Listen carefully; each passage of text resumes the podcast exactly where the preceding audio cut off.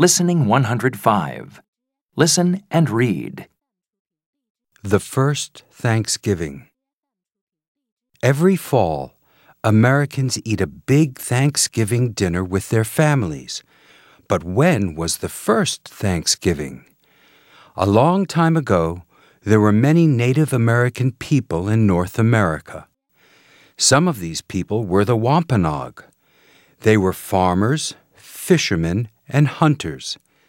Their home was along the east coast of America, between Massachusetts and Rhode Island.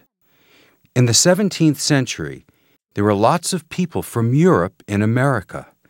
They were the European settlers. Some of the settlers were from England.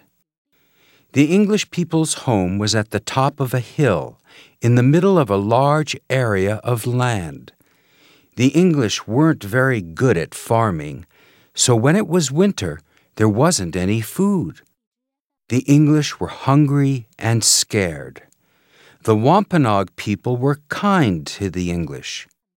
With the Wampanoag's help, the English were soon good at fishing and farming. The next year, there was lots of food for everyone, and the English asked the Wampanoags to eat with them. This was the first Thanksgiving.